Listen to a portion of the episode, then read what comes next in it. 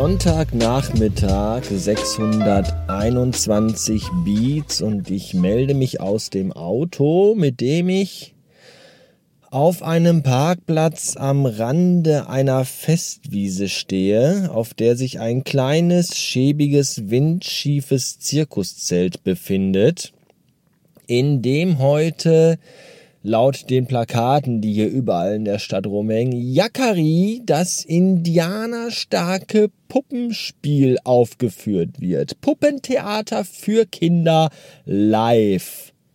So steht das hier überall. Und äh, gerade eben hielt hier noch so ein, parkte hier so ein, so ein Familienvater noch eben sein Auto.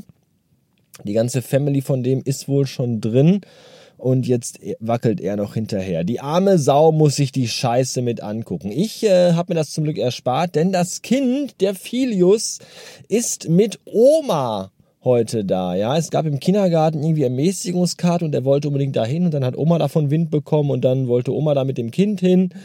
Und dann habe ich gesagt, kein Problem, ich schipper euch dahin, gebe euch da ab und dann hole ich euch später wieder ab. Und jetzt sitzt das Kind mit Oma im Puppentheater. Läppische 10 Euro pro Person kostet das. Und wenn man den Fotos auf der Website äh, dieses kleinen sympathischen Familienunternehmens äh, Glauben schenken darf, dann haben die einfach irgendwelche Stofftiere, die man bei der Kirmes in der Losbude gewinnt, auf einen Besenstiel genagelt und halten die jetzt irgendwie hinter so einer Pappwand hoch und ich glaube, dazu läuft vermutlich irgendwie ein Hörspiel von Kassette oder so. Also alles ganz, ganz hochwertig und mit viel Liebe zu, zum Detail äh, ausgearbeitet. Und meine Mutter sagt dann auch, willst du nicht auch mit reinkommen? Ich so, ach, ähm, nö.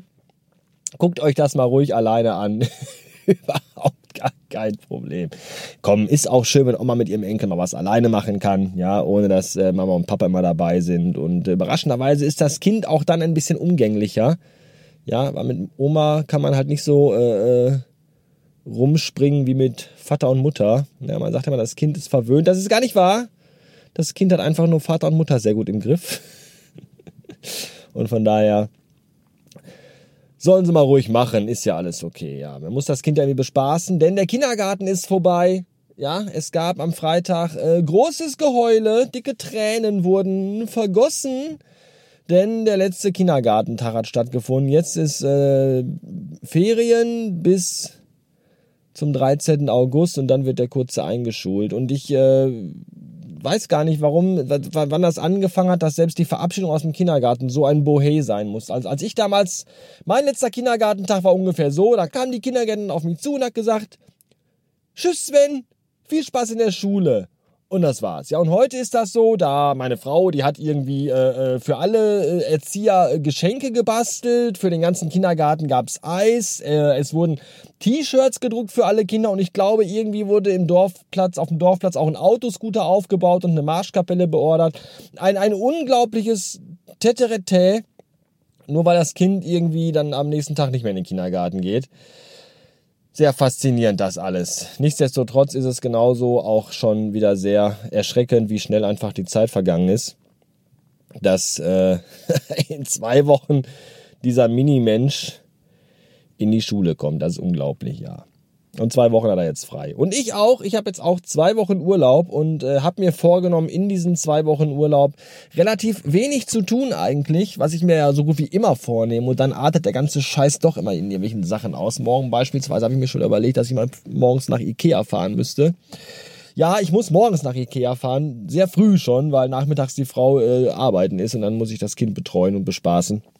Und äh, dann mache ich das doch lieber morgens. Also heißt das erster Urlaubstag, Montag schon da früh aufstehen, damit man alles geschafft kriegt, was man schafft. Und was ich mir eigentlich wirklich nur vorgenommen habe, ist ähm, mir die Serie The Orville anzusehen und äh, dazu parallel den offenbar The Orville Podcast zu hören.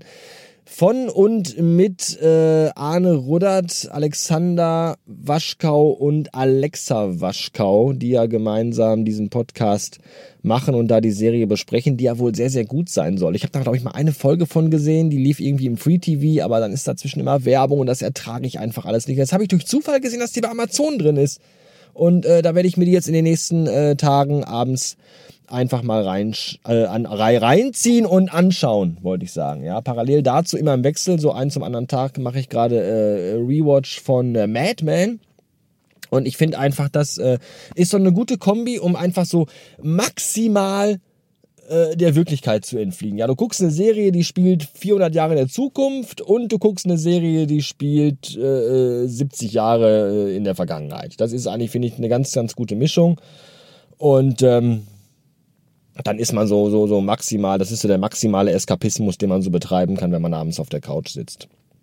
Ja, und den Podcast, äh, ich habe einfach äh, minutenweise Matrix äh, von Arne Ruddert und Konsorten durchgehört. Ähm, bei Werkgetreu James Cameron habe ich jetzt die aktuelle Folge von August auch schon gehört. Da muss ich jetzt wieder bis September warten, bis eine neue Folge rauskommt. Und von daher brauche ich einfach Futter, weil die Podcasts von Arne Ruddert tatsächlich wirklich sehr, sehr, sehr gut sind. Und ich kann die einfach wirklich nicht oft genug empfehlen, ganz ehrlich nicht.